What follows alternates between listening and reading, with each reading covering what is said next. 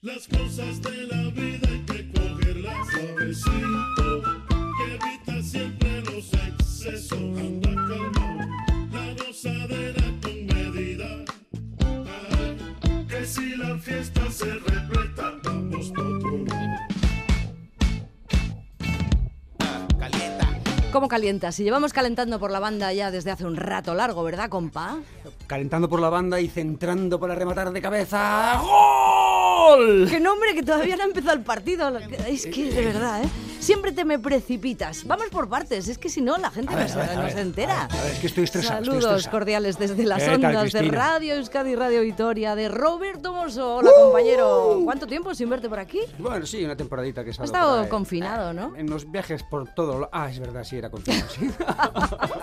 Seguro que has viajado mucho con la el imaginación. Omicron, el Omicron que nos tiene mártires, amiga. El Omicron hizo presa en ti, pero no te ha hecho mucho dañito. No, no, la- ya lo has pasado. Para nada. Bueno, eres mucho Roberto tú como para un, un Duro pelar. pueda contigo. Bueno, pues el saludo de Miss Macondo, Miss- Mr. Macondo, Mrs. Macondo, Cristina Ardanza, yo también os saludo con mucho cariño y con mucha ilusión porque además hoy tenemos un invitado en el programa. Hoy eh, hemos invitado a aquí Macondo a Jorge Morales, que es un colega periodista radiofónico de Bogotá que estos días visita nuestra tierra. Jorge, hola. Muy buenas noches. ¿Qué tal? Buenas, Muy Bienvenido. buenas noches. Bueno, pues increíble estar acá con, con ustedes eh, y además con las vueltas que da la vida porque hace unos meses yo estaba entrevistando a Roberto preguntándole por la historia de Sarama, del denominado para algunos rock radical vasco del punk en esta zona de- del país, del Estado español que es tan famoso. Y pues ahora me encuentro acá con mucho gusto pudiendo compartir un programa tan importante como este con ustedes. Cada uno da lo que recibe y luego recibe lo que da. Eso canta Jorge y es verdad.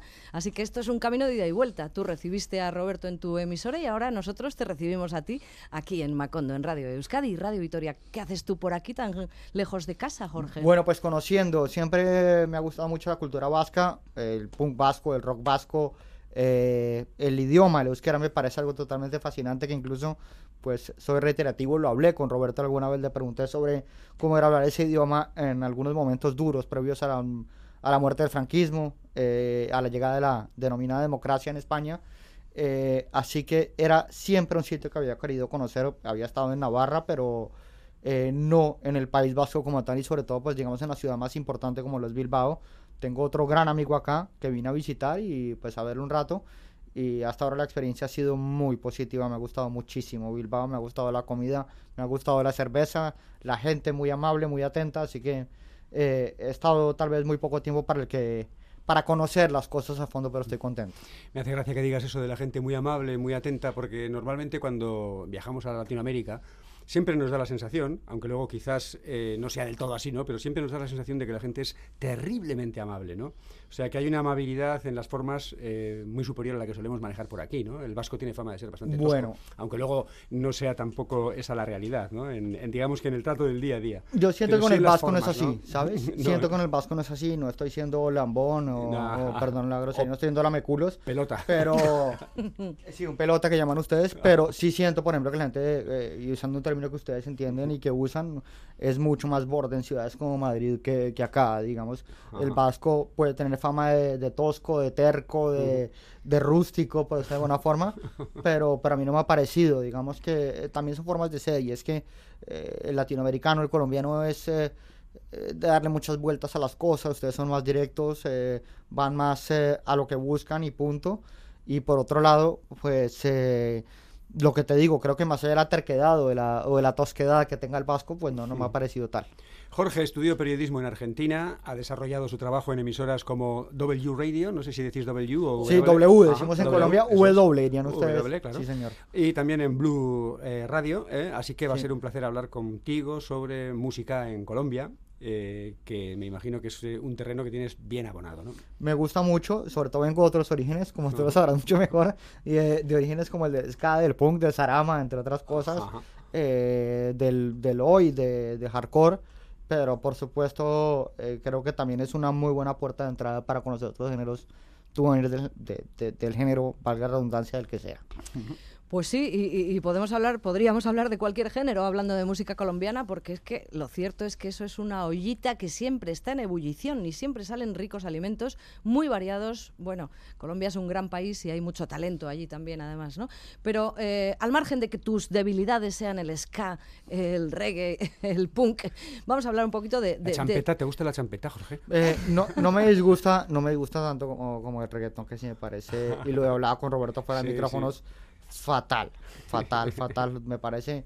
eh, y lo que yo he- erradamente pensé hace unos 15 o 20 años que iba a ser una moda un- Pasajera. exactamente, no. pues tiene más fuerza y cada vez va cogiendo más fuerza, por supuesto para gustos dos colores, pero a mí me parece eh, que la música siempre debe perseguir eh, un elemento estético, eh, agradable, y me parece que, por lo menos yo, eso no lo tiene el reggaetón. La champeta sí lo puede tener en algunas canciones. Tiene ese toque de autenticidad, ¿no? Bueno, lo que sí es cierto es que aprovechando tu visita y tu gozosa compañía, eh, eh, te hemos pedido una selección musical y nos has traído cosas muy variaditas. Así que vamos a empezar a hincar el diente y a preguntar por qué nos traes al rebelde del acordeón, aunque, ¿por qué no? Claro, siempre, ¿no? Eh, Nos traes a Celso Piña para empezar. Bueno, es muy curioso porque muchas veces hay una, frase que nadie ha dicho nunca y es que nadie es profeta en su tierra. Eh, muchas veces con personas como Celso Piña y su agrupación que se llamaba el Ronda Bogotá, eh, fue un tipo que siempre tuvo una gran eh, xenofilia hacia, hacia Colombia. Siempre mostró mucho afecto hacia Colombia, hacia su música, hacia sus ciudades, hacia el río Magdalena, que ha sido una zona o un río neurálgico para mover no solo la cultura, el transporte, eh, la música de nuestro país, sino que además como que independientemente de que él, es, él era monterrejino, era del norte de México, donde Era mexicano, sí. Sí, de- donde la cumbia, digamos, y el vallenato eran muy famosos, sobre todo en el norte, como te decía, en Monterrey, em, pues eh, siempre como que intentó eh, promover la música colombiana, pese al que muchas veces la cumbia es mucho más famosa, valga la redundancia, en otros países que en Colombia. Bueno, pero, pero Celso Piña se convirtió en un icono de la cumbia colombiana, ¿no? Era Sí, para mí el sí. principal. Eh, Un, un excelente expositor, yo tuve la oportunidad de verlo en vivo en Bogotá año 2016, si no estoy mal, en el Teatro Patria, si no me falla la memoria, y fue, fue espectacular, un tipo con muchísimo carisma, se nos fue de forma intempestiva eh, y sin previo aviso, pero, pero fue espectacular y la canción, que también hablaba contigo, pues va con otro que se nos fue hace poco, como lo fue Blanquito Man, eh, uno de los precursores del denominado Latinesca. Ajá, porque ahí está tu conexión. ¿no? Totalmente. ¿Cómo Bueno, no? pues efectivamente Blanquito Man es quien acompañaba a Celso Piña. Ahora estarán los dos acompañándose arriba, en el más allá, y seguro que están disfrutando juntos, cantando, volviendo a cantar temas como este, El tren con el que abrimos nuestro Aquí Macondo de hoy.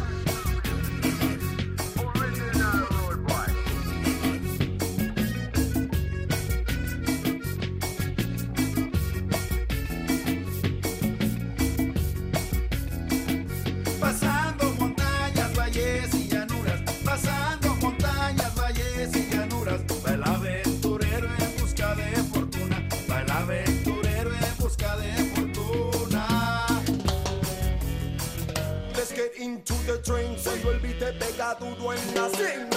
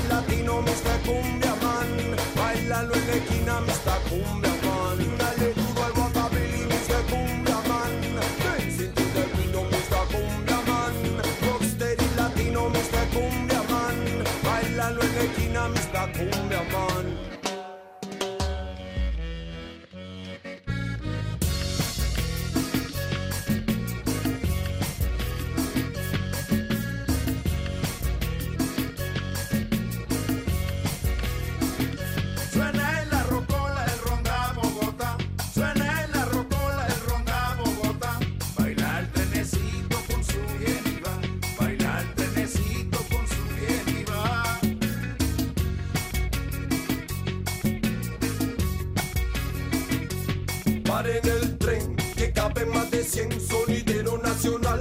Take you for your pain. Top ranking road boy, is hard to explain. Selecta prende la fiesta en un santiamén. Amén.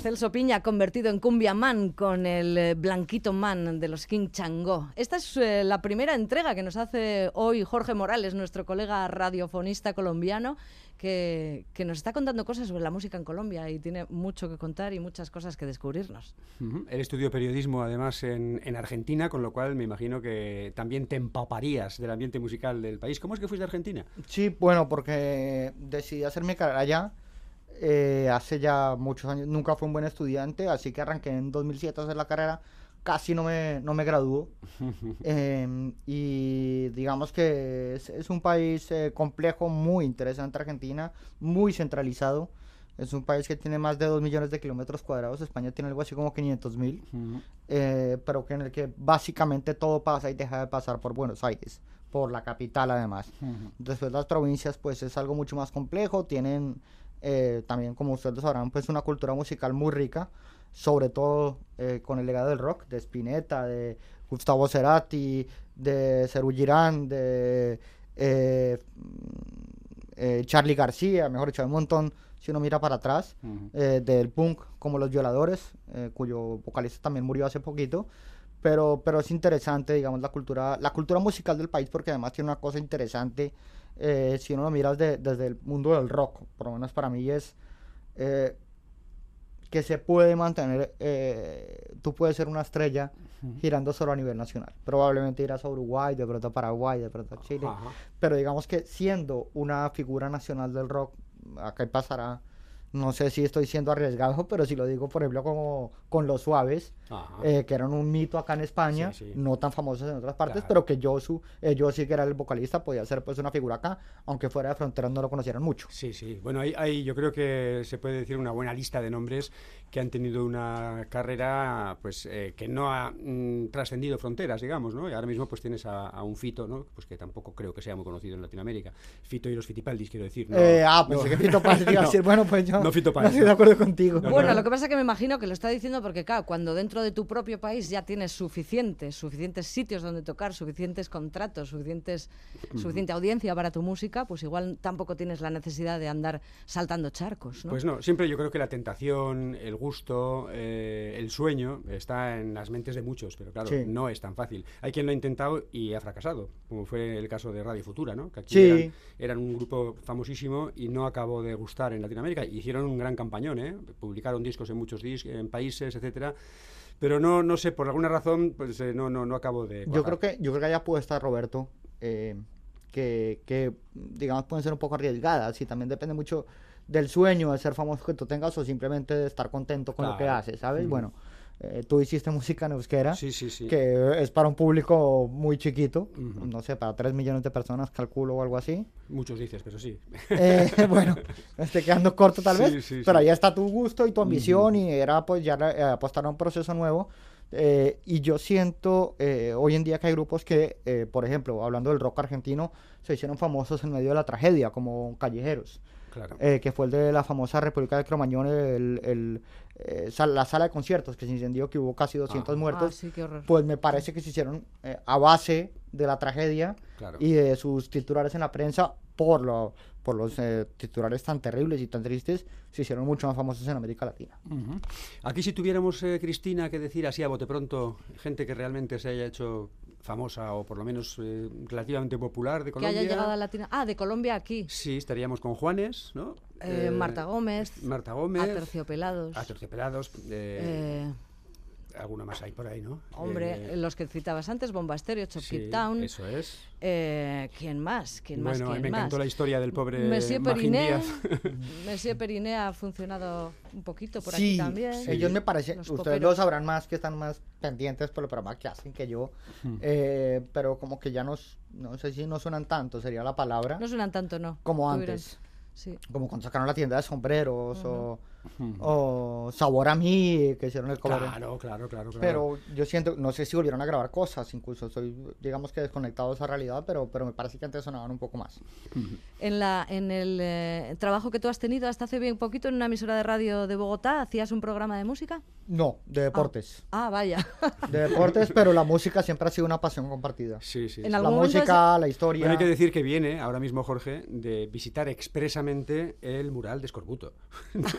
Totalmente. eh, Tú vienes llevado por Roberto. tus que te pasiones, arrebatado ¿no? por tus Sí, pasiones. me encantó, eh, digamos que ese, pues un, un mito, eh, digamos todo el tiempo, el tema del rock radical vasco, que por enésima vez lo digo en este programa, Sí. lo hablamos con Roberto, eh, de forma larga y tendida, y tendida con, em, creo que se llama Carlos Ascoitia, el otro. Es eh, Juan Carlos, sí. Juan Carlos Ascoitia, el, eh, digamos el biógrafo oficial de Cicatriz, Sí, sí. de su vocalista que estuvo en Colombia, que incluso hizo un cover de eh, una canción de Vallenato de los Betos. Em, entonces, sí, siempre ha sido una cosa que ha llamado la atención. El punk de la península ibérica siempre ha llamado mucho la atención en Colombia. Eh, así que digamos que era una visita pendiente venir a Bilbao. Antes de que suene la siguiente canción, ¿cómo se vive en Colombia? ¿Cómo dirías tú que se vive eso de que una música que desde luego aquí siempre hemos considerado mm, 100% de raíz colombiana, ¿no? Y de hecho eh, yo creo que está reconocido su origen, eh, sea ahora tan panamericana? Estamos hablando de la cumbia. Yo creo, Roberto y Cristina, que es eh, de alguna forma frustrante pues, Así para es. los que nos gusta, claro, porque eh, es mucho más reconocida la cumbia como un tesoro colombiano fuera de Colombia que dentro de Colombia. Así, ¿eh? Ahora estamos pues eh, con, con- con esa cosa horrible llamada reggaetón, con eh, los eh, denominados artistas urbanos y demás, que bueno, a mí todo me parece fatal, por lo que te digo, creo que no persigue ni busca un objetivo estético, pero bueno, para gustos los colores, eh, y creo que la cumbia muchas veces la aprecian mucho más por fuera que eh, adentro de nuestras fronteras. Es curioso porque muchas veces lo ve con los grupos. Un grupo que es de tal parte, de tal país, que en el país no es tan conocido, pero que cruza fronteras y todo el mundo lo conoce. Bueno, pues me parece muchas veces que con la cumbia este es el mismo fenómeno. Es mucho más reconocido la cumbia como una música auténticamente colombiana. La gente busca, y estoy, y perdón por esta generalización, porque puede sonar un poco eh, banal y vacía, hacer buena cumbia por fuera de Colombia más que adentro, más allá de que tengamos muy buenos expositores. Y estas cumbias psicodélicas, eh, todos estos herederos de la chicha peruana, etcétera, ¿estas han tenido algún tipo de Bueno, penetración? Sí, sí, digamos que hay un boom, o un boom es eh, muy pretencioso decirlo, pero sí hubo y ha habido gente últimos años como Mario Galeano, que se ha esforzado mucho por sacar adelante la cumbia colombiana, por mostrar un poco la cumbia psicodélica, por hacer eh, fusiones con otros ritmos también muy interesantes. eh, Onda Trópica, Los Pirañas, El Frente Cumbiero, eh, que digamos, eh, diríamos que se han dado la pela de, de, eh, seguir mostrando la cumbia como un ritmo propio que además tiene muchísimo para avanzar y para mostrar que no se encierra dentro de sus eh, cánones o parámetros, pero, pero por supuesto, como te digo, creo que hay una cosa muy interesante. A Mario Galeano he visto que le han hecho más notas probablemente los medios extranjeros que los locales. Bueno, el nombre de Mario Galeano sale en cantidad de ocasiones y además está en muchas de las canciones que vamos a escuchar a lo largo de los próximos minutos, si es que tenemos oportunidad de escuchar algo de música, porque veo que estáis cogiendo un carrete que no hay quien os pare. Pero bueno, los siguientes en nuestra lista ahora son Los Pirañas y precisamente es una banda que puso en pie Mario Galeano con Eblis Álvarez, el de mm, los Meridian Brothers, y con Pedro Ojeda, hace ya algunos años. Eh, en 2015 sacaron un disco que se tituló La diversión que hacía falta en mi país. ¿Hacía falta este tipo de diversión o este tipo de música? Para mí bien. sí, las dos cosas, por, por lo que te decía Cristina, y es eh, como, eh, vamos a ver muy colombiano, fue madre, eh, mostrar que la cumbia es colombiana, que se hace cumbia en Colombia, que podemos disfrutar de un ritmo que no sea el reggaetón, eh, que tenemos buenos artistas en el rock, en el punk, eh, en el ska, lo que tú quieras llamar, que no todo es reggaetón, que no todo es J Balvin, que no todo es Maluma, sino que hay expositores y artistas muy buenos y me parece que esa, esa tarea, eh, y está mal, eh, de hecho él se quejó alguna vez al diario El País de España porque le titularon un artículo como El hombre detrás de la resurrección o algo así, o de la lucha por recuperar la comida en Colombia, dijo, esto es un trabajo de muchísimos, me parece muy mal que me pongan a mí de frontman. Sí, lo que Eh, pasa es que ya sabes, a veces para vender el producto, para proyectar Totalmente. y Tienes hacer que llegar la un información, nombre. tienes que Sí, poner a alguien. tienes que poner un rótulo a las cosas. Sí, y él se ha convertido en el nombre visible de toda esa. Sí, sobre todo esa última movida. sí, que la verdad no te estropee un buen titular. Bueno, vamos a por los pirañas. Venga, que además en este caso Spinetta, tú lo has citado antes también, hacen una versión de Spinetta, de un tema que se titulaba A 18 minutos del sol, pero que ellos han convertido, puesto que es una versión libre, en Del sol a 18 minutos. El vídeo es muy divertido, descacharrante. Aquí están los pirañas.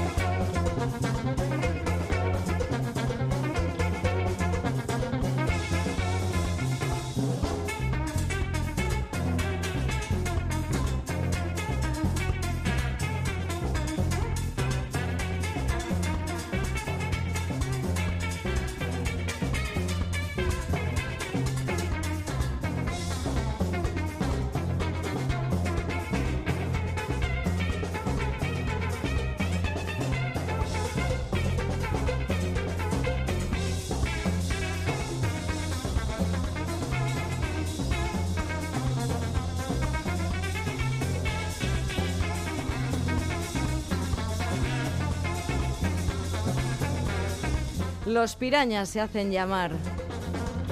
Y ahí están Mario Galeano, Eblis Álvarez, Pedro Ojeda, del Sol a 18 minutos, en el álbum La diversión que hacía falta en mi país de 2015, si no recuerdo mal, que he leído el dato por ahí. Y aquí charlando y con Jorge Morales, colega periodista radiofónico de Bogotá, que está en una visita relámpago, porque son muy pocos días los que estás aquí. Tal vez muy, muy corta, sí, para, para conocer un sitio tan... No contabas con esto, ¿eh? Tú no, contabas No, con no, esto. no, pero estoy feliz.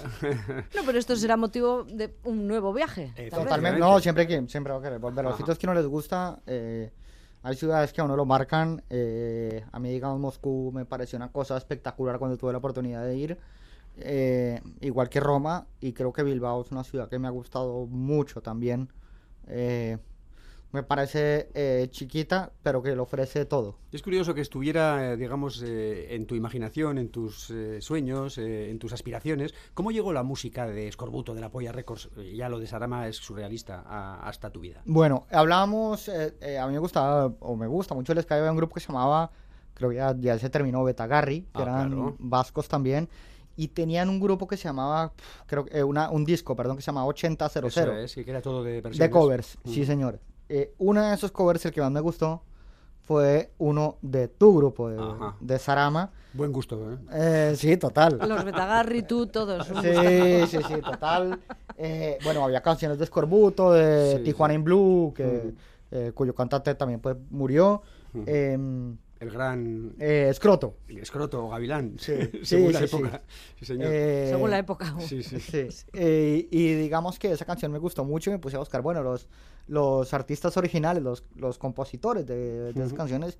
Y por supuesto ahí estaba Sarama. Ajá. Em, pero digamos que siempre me llamó mucho la atención. em, eh, no sé si estará decirlo por lo bueno o por lo malo o por lo duro de lo que era el País Vasco en los 80, de esa eh, mezcla Ajá. de heroína, de, eh, de grupos armados eh, ilegales, de por un lado el GAL, por el otro lado la ETA, los Aberchales, eh, algo que me parece supremamente interesante. A mí la historia me gusta mucho. Y la historia muchas veces... eh, Y eso de- que vienes en un país que precisamente controversias no le faltan. ¿eh? No, no, no. ¿Cómo? ¿Y con la lucha violencia? armada, sí. Madre mía, ahora mismo... Sí.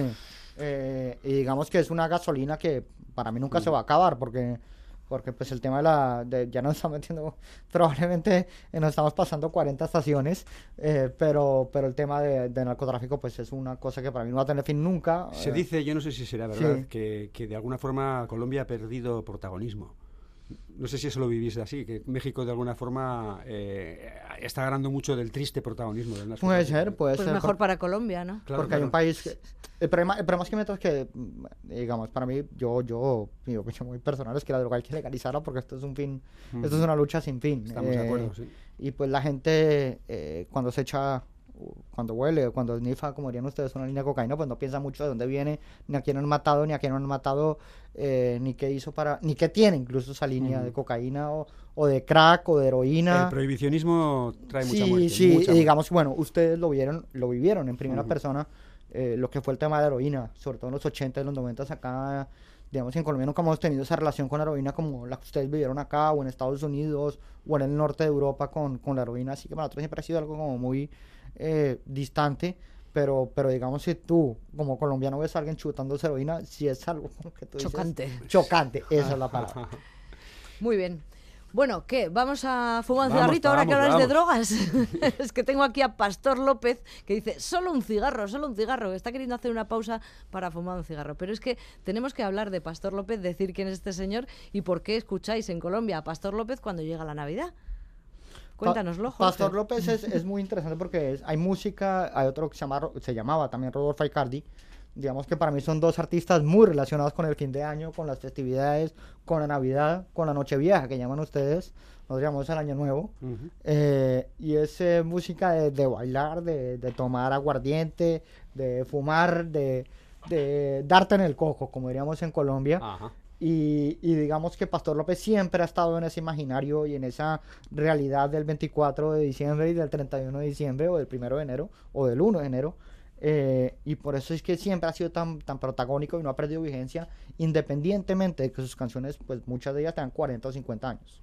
Oye, ¿y cuántos ritmos tenéis en Colombia? Eh? Porque he visto en la entrada de Wikipedia de Pastor López, porque yo no conocía a este señor, y bueno, pues por curiosear un poco quién es, qué hace. Eh, y y veo, veo que, que era muy reconocido por interpretar cumbias, ¿vale? Porro, ¿vale? Lo conocemos también. Y raspacanilla. Esto es otro género musical, raspacanilla. No lo sé, pero el caso es que también Pastor López lo practicaba. ¿Escuchamos ese solo un cigarrito? A ver, ¿qué tal? Vamos. Arriba con él.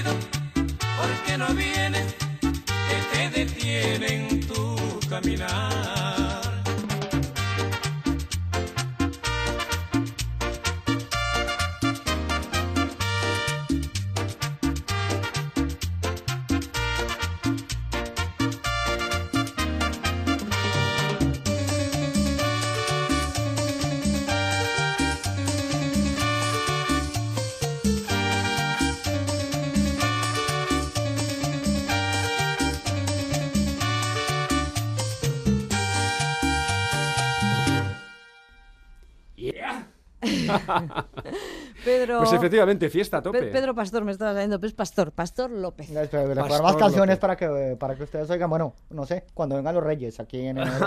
eh, Pues nosotros celebramos la llegada del Papá Noel o el Niño Dios. El- bueno, pues. No, aquí viene el lenchero. Aquí Claro. tenemos a nuestro el, carbonero. el tenemos de- tenemos de de todo. Tenemos los Reyes, tenemos el Lenchero y ¿qué quiere tener? Papá Noel. Y hasta Santa Claus se está poniendo de moda. Y tenemos hasta Mari Domingui, ¿eh? Para... Mira tú, eso no lo. Eso no lo Otra cosa es conocía. que traiga regalos a alguno de ellos, que a mí este Ya, año ya. me parece que me han dejado más Hay sola que la una. Tanto para repartir al final que ya sabes. Así que el término Nochevieja no se usa en Colombia. No. Año. Nuevo. Sí, No, pero Año Nuevo también se usa y aquí. Son, Navidad. Son días digamos. diferentes, ¿no? O el 24, le decimos muchas veces. Ujú. Ujú. El Ah, 31 no es. No tiene... También, el 31 le El decimos. 31 le decís. Entonces, por ejemplo, eh, nos vamos a, a- a- como, como en Colombia el, el clima es sempiterno en algunas zonas o en casi todas las zonas, entonces tú te vas a una zona a dos horas de Bogotá o a una hora de Bogotá o a una hora de Medellín que tienes 40 grados o 35 grados o 30 grados durante todo el año.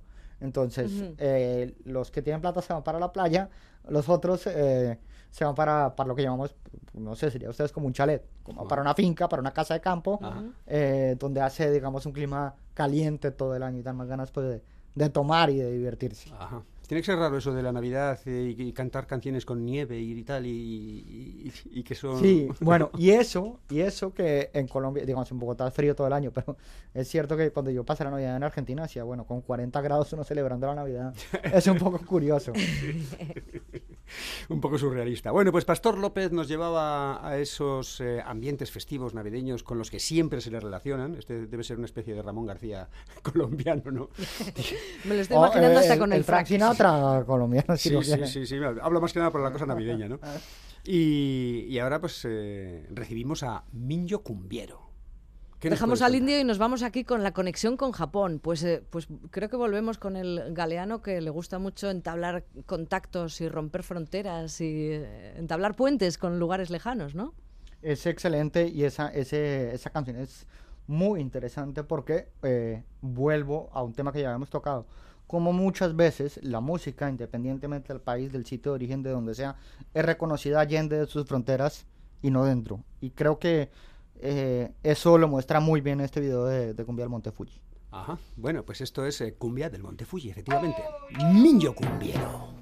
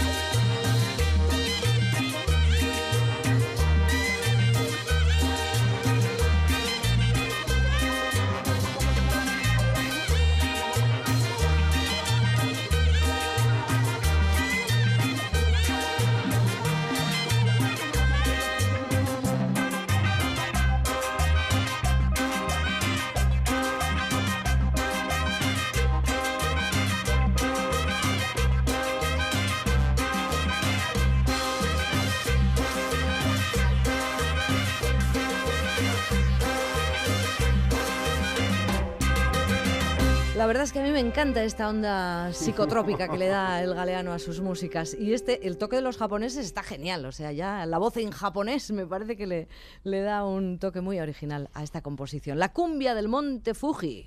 Pues hoy estamos también nosotros de lo más mestizos porque, como debe de ser en un programa que se autodenomina Aquí Macondo, pues eh, hoy hemos ido ni más ni menos que a la patria de- del señor García Márquez, eh, de la mano de nuestro invitado Jorge Morales, con el que estamos aprendiendo muchas cosas de lo que es el día a día en, en Colombia y sobre todo en lo que es el, el ambiente musical. Eh, él además ha trabajado, como nos decías, de periodista mm, deportivo. Sí, de deportes. empecé haciendo política en el Blue Radio, que es otra, digamos, emisora, pero no duré mucho ahí. Y tras un paso, digamos, de algunos años eh, por la W Radio, W dirían ustedes, eh, pues ya, eh, digamos que mi ciclo se cumplió y la mejor forma de cerrar el ciclo era viniendo eh, y haciendo un viaje al viejo continente. Y ahora la vuelta en Bogotá, ¿a qué te vas a dedicar? Bueno, a buscar una, trabajo. Es una muy buena pregunta, sí. Bueno, pues vamos a pensar en otras cosas más mm, alegres. Bueno, espero que sea alegre y que encuentres trabajo enseguida, sin duda, pero vamos a pensar un poquito, eh, quiero que me cuentes un poquito cómo está la escena. Me imagino que después del puñetero coronavirus que ha afectado a todas partes y en, todo el mundo, pues la escena se habrá resentido un poco. Pero ¿estáis despertando ya? ¿Estáis saliendo del agujero? ¿Empieza a haber conciertos allí o cómo está la cosa? Sí, yo creo que sí, por supuesto. Cuando tienes plata y tienes un grupo económico detrás que te respalda, tienes las formas y las maneras de, por ejemplo, lo que se llama ahora cumplir con los protocolos de una manera mucho más cómoda.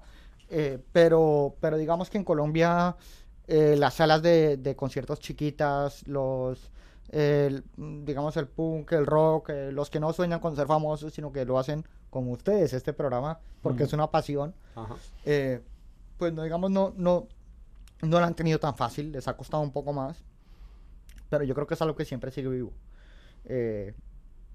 por supuesto harán los grandes conciertos entonces bueno eh, pe- creo que se llama Bad Bunny el, el reggaetonero este va entonces ha sido un boom va a tocar eh, Coldplay en Bogotá eh, que también digamos mueve mucha gente eh, pero lo que te decía, pues cuando tienes plata, un grupo económico muy fuerte, puedes cumplir con los protocolos mucho más fácil y, y pagar el personal para que te monitoree todo. Eh, en cambio, si es... O sea, que eh, la escena underground supongo que eh, se sí, habrá muy ido al carajo, ¿no? Muy resentida, O po- o totalmente. poco más. Sí, muy resentida, totalmente. Sigue, esto nunca va a morir, como en ningún lado, pero sí es cierto que ha estado muy complicada, sobre todo para los propietarios de las salas. Ajá. Es curioso eso de que, por ejemplo, Coldplay arrase en Colombia, ¿no? ¿Qué, mm, ¿qué nombres de, de músicos de fuera de Colombia, incluso te diría de, de- de Europa, eh, gustan por allí? Pues mira, eh, yo creo que hablábamos de Fitilo Fitipaldis, de, de cómo, o de los suaves, de cómo fueron famosos acá y no cruzaron fronteras probablemente. Eh, pero si nos vamos a, a algo generacional, a la, a la gente de la edad de mi mamá, por ejemplo, Nino Bravo le fascinaba, José Luis Ah, Perales le claro, fascinaba. em, ¿Mecano también?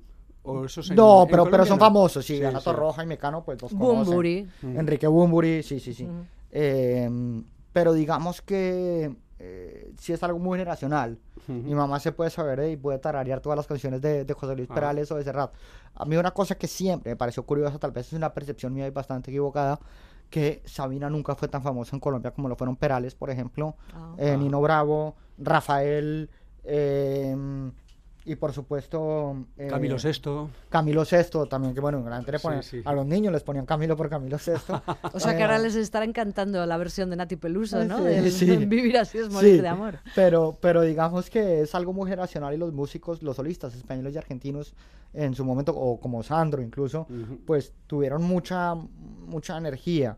Eh, si tú miras un poco más acá, pues por supuesto Héroes del Silencio, Hombres G, eh, y podré dejar muchos grupos por fuera porque estoy siendo, estoy siendo muy, eh, digamos, sí, un plano muy amplio. Sí, sí, estamos hablando en general. Pero, pero sí digamos que la música española, sobre todo el rock, tuvo, tuvo y ha tenido mucho protagonismo en Colombia.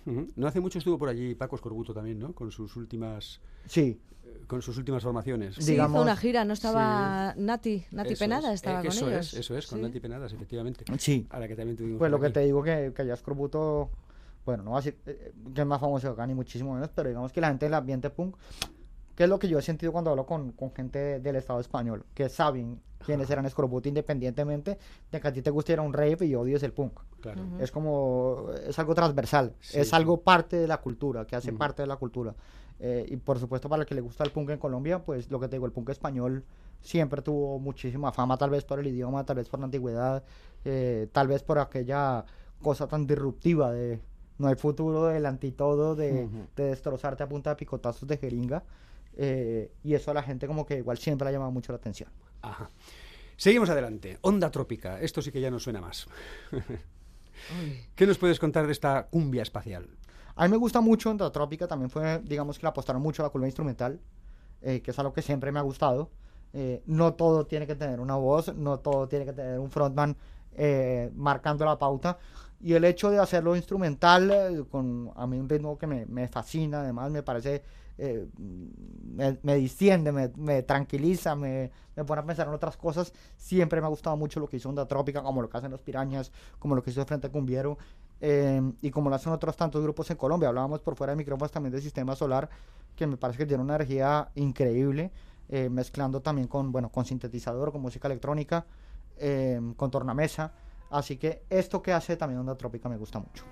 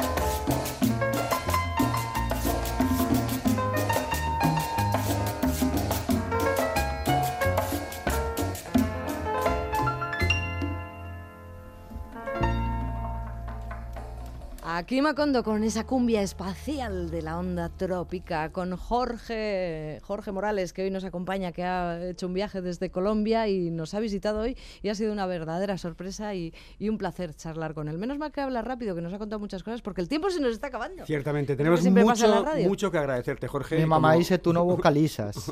Bueno, ya.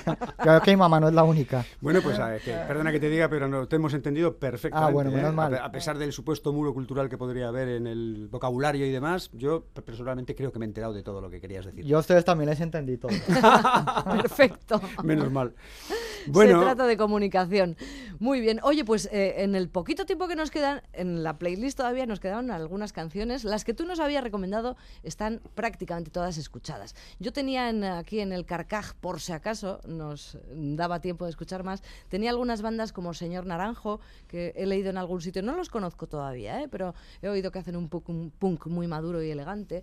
Tenía a Gabriela Ojeda, Gabriela Ojeda, que tiene una voz preciosa y tiene unas canciones muy, muy, muy bonitas. Creo que acaba de sacar su primer disco.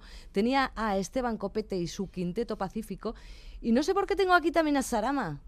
Ah, claro. Estos no son de Colombia, ¿no? No, no, no, y sobre todo con ese nombre, pues, bueno, aunque, aunque el apellido Sarama en Colombia. sí, alguno he visto, sí. Eh, hay muchos apellidos vascos en Colombia, de hecho, te- eh, donde me estoy quedando vi eh, un sitio que se llamaba Aranzazu. Aranzazu es un pueblo en Colombia y además todo es un apellido. En Colombia, así que apellidos vascos, pues hay un montón, sobre todo en determinadas Es un cabreo porque tú pones en YouTube Zarama para buscar los vídeos Sí. y, y hay también un predicador que se llama eh, no sé cuántos Zarama sí. y que tiene muchísimos Bueno, seguidores. es- es ¿En curioso, dónde? ¿De ¿no? dónde es? Eh, no sé, es latinoamericano. Latinoamericano. No, está- no estoy Eh, seguro. Es curioso que te guste, a- por lo menos a uno, una, una música que es incapaz de comprender. A mí el euskera me parece un idioma fascinante, pero si usted cinco palabras es mucho. Eh, pero, pero digamos que la parte rítmica siempre me gustó y me llamó la atención. Además, eh, y, bueno, por enésima vez lo hablamos con Roberto cuando entrevisté de, de por qué hacer punk en vasco, de por qué hacer música en base cuando, por decirlo de alguna forma, el mercado es tan chiquito o, o el objetivo al que tú lo apuntas es tan, tan pequeño porque eh, lo hablaba con otro amigo que trabaja acá, con John Artano, eh, que he oído a muy poca gente hablar en euskera, incluso acá en Bilbao que yo pensaba que se iba a hablar mucho más. Bueno, en la zona de John Artano se habla bastante más también, es cierto. ¿no? Supongo que sí. En fin. Bueno, pues eh, placer handi bat izan da gaur zurekin egotea. Yo se lo voy a decir, es que ricasco. Osondo, osondo. Oso ondo, oso ondo. Hemos tenido una conversación en euskera maravillosa.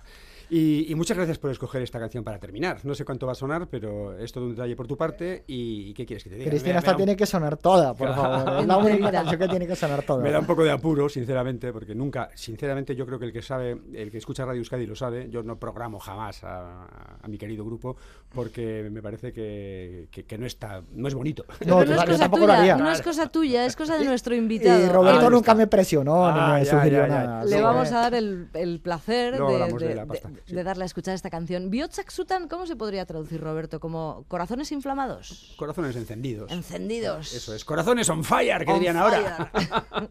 bueno, pues con la música de Sarama, efectivamente, nos vamos a despedir. Jorge, te esperamos pronto por aquí. Volveré, Esperamos- o ha sido Y un si no, encanto. haremos una conversación telefónica, ¿no? Entablamos Por un contacto es. telefónico. Ahora que la telefonía nos pone las cosas más Sí, o menos lo que fáciles. necesiten. Oye, por teléfono me entrevistaste tú. o sea Sí, que- yo duré una hora hablando por Roberto, con Roberto por las toman. teléfono. Muy interesante, por cierto. Y la tengo toda, toda grabada esa entrevista de archivo a archivo. Así Ajá. que, pues, eh, un gusto y un placer estar acá en, en una zona tan bonita y en un programa tan interesante eh, como aquí Macondo. Gracias, Jorge. Hasta, siempre. Jorge. Agur.